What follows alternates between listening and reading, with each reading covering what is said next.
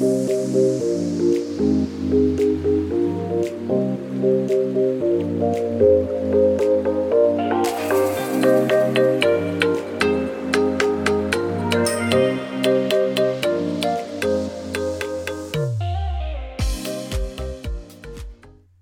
und herzlich willkommen beim Podcast Personalwelt, dem Podcast für deine persönliche Weiterentwicklung und in etwas anderen Personalthemen beziehungsweise mit einem etwas anderen Blick auf die Personalwelt.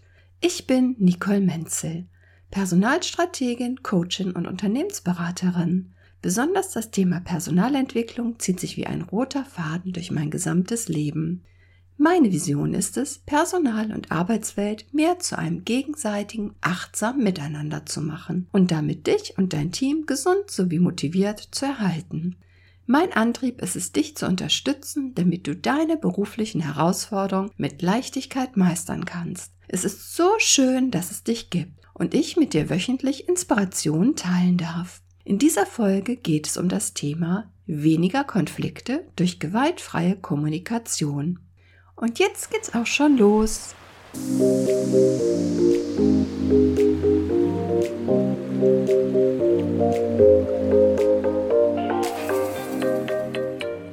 Verbale Gewalt bedeutet nicht unbedingt, dass sich dein Gesprächspartner bzw. deine Gesprächspartnerin anschreit. Häufig reicht schon ein böser Kommentar oder ein zynischer Spruch aus. Leider werden gerade Frauen, besonders in Beziehungen, häufig das Opfer verbaler Gewalt.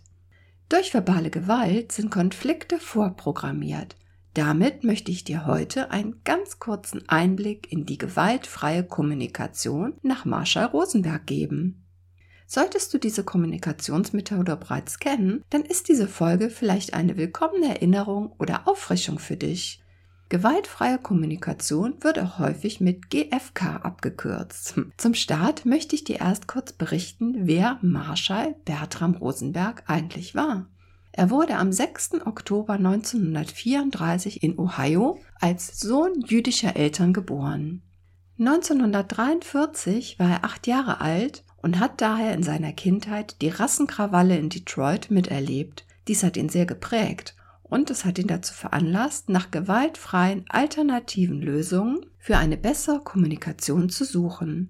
Er studierte in den 1950er Jahren Psychologie und beteiligte sich an den Bürgerrechts- und Studentenbewegungen. Er arbeitete bei Carl Rogers an Forschungsprojekten, daher hat ihn dieser Ansatz der klientenzentrierten Gesprächstherapie sehr beeinflusst. Rosenberg promovierte 1961 zum Doktor der Psychologie und 1963 entwickelte er das Konzept der gewaltfreien Kommunikation.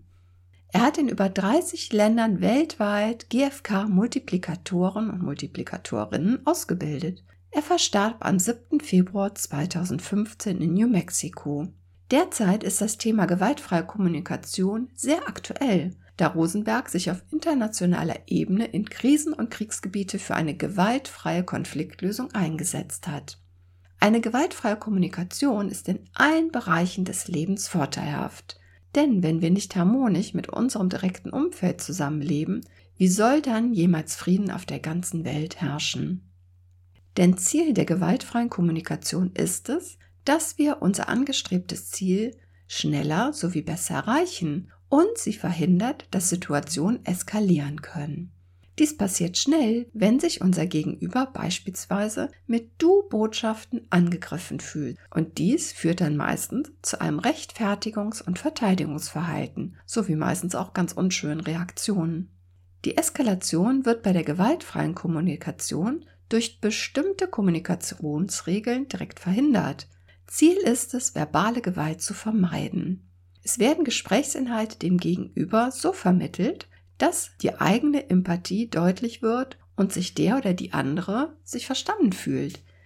Wichtig ist, dass die eigenen Bedürfnisse und Themen im Vordergrund stehen und nicht irgendwelche vermutlichen Fehler des anderen. Also klassisch Ich-Botschaften verwenden. Die gewaltfreie Kommunikation nach Rosenberg besteht im Wesentlichen aus vier Schritten. Der erste Schritt ist die Beobachtung und objektive Beschreibung. Vermeiden solltest du daher Killerphrasen wie beispielsweise die Worte nie, immer, alle, ständig und so weiter. Versuche möglichst objektiv bei deiner Beschreibung zu bleiben. Also verzichte auf Vorwürfe und Schuldzuweisungen, auch wenn du vielleicht sehr wütend oder verletzt sein solltest. Wichtig ist es, deine Beobachtungen ohne jede Bewertung oder Beurteilung mitzuteilen. Also teile das mit, was du beobachtet hast. Was wurde gesagt? Was ist passiert? Was hast du gerade gesehen, gehört oder wahrgenommen? Der zweite Schritt ist es, deine eigenen Gefühle mitzuteilen. Wie fühlst du dich gerade in diesem Moment? Bleib auch hier ganz bei dir, wenn du deinem Gegenüber mitteilst, welche Gefühle die Situation oder das Gesagte in dir auslöst oder ausgelöst hat. Bleib auch bei diesem zweiten Punkt ganz bei dir und verwende wieder Ich-Botschaften. Beispielsweise, ich fühle mich verletzt oder ich fühle mich wütend, traurig oder hilflos. Was auch immer du gerade fühlst, kommuniziere es entsprechend. Dies wird bei deinem Gegenüber eine entsprechende Empathie auslösen und ihr könnt den Konflikt effektiv lösen. Im dritten Schritt sprichst du über deine Bedürfnisse, die hinter deinen Gefühlen im Zusammenhang mit deinem Anliegen stehen. Du schaffst Klarheit, wenn du deinem Gegenüber mitteilst, was es braucht, um dein Ziel zu erreichen. Somit gibst du dem anderen bzw. der anderen die Möglichkeit, das zu machen, was du erwirken möchtest. Der vierte und letzte Schritt ist das Formulieren einer Bitte. Diese Bitte ergibt sich aus den drei vorherigen Schritten. Damit gibst du dem anderen Menschen die Möglichkeit, etwas Positives für dich bzw. für euch beide zu tun. Dies ist der besondere Vorteil der gewaltfreien Kommunikation. Es gibt nur Gewinner im Gespräch. Ja, mit diesen vier Schritten kannst du Konflikte auf ganz professionelle Weise lösen bzw. direkt ganz vermeiden. Zu Beginn mag es auf dich eventuell etwas schwierig wirken, doch mit ein klein wenig Übung kannst du diese vier Schritte ganz einfach und schnell umsetzen. Die gewaltfreie Kommunikation lässt sich in alle Lebensbereiche integrieren. Besonders im beruflichen Alltag spielt dies eine sehr wichtige Rolle. Durch die Anwendung der gewaltfreien Kommunikation wirst du motivierte sowie zufriedene Menschen in deinem Team haben. Daher sollte diese Methode ein Teil der Unternehmenskultur sein. Im Grunde genommen basiert diese Methode auf der eigenen inneren Einstellung und dem eigenen Denken und Handeln sowie der gelebten Empathie. Wenn du bewusst Achtsamkeit praktizierst, ist die Methode zweitrangig. Ich denke allerdings, dass diese Methode der gewaltfreien Kommunikation vielen Menschen helfen kann, nach und nach bewusst mehr Achtsamkeit in ihrem Leben zu integrieren. Es ist ein toller Weg, sich von Herz zu Herz zu verständigen.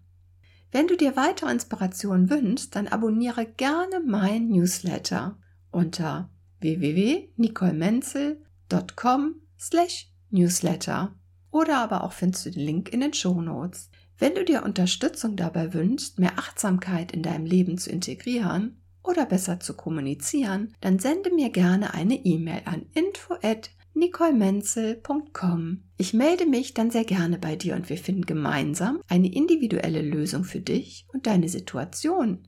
Neben meinem Master of Arts Personalentwicklung verfüge ich über mehr als 30 Jahre berufliche Erfahrung und wir können sehr gerne gemeinsam herausfinden, wie wir dich und dein Team weiterentwickeln können. Ich freue mich sehr auf deine Kontaktaufnahme. Lass uns die Personalwelt so machen, wie sie uns gefällt. Pass auf dich auf und bleib gesund. Alles Liebe, deine Nicole Menzel. Thank you.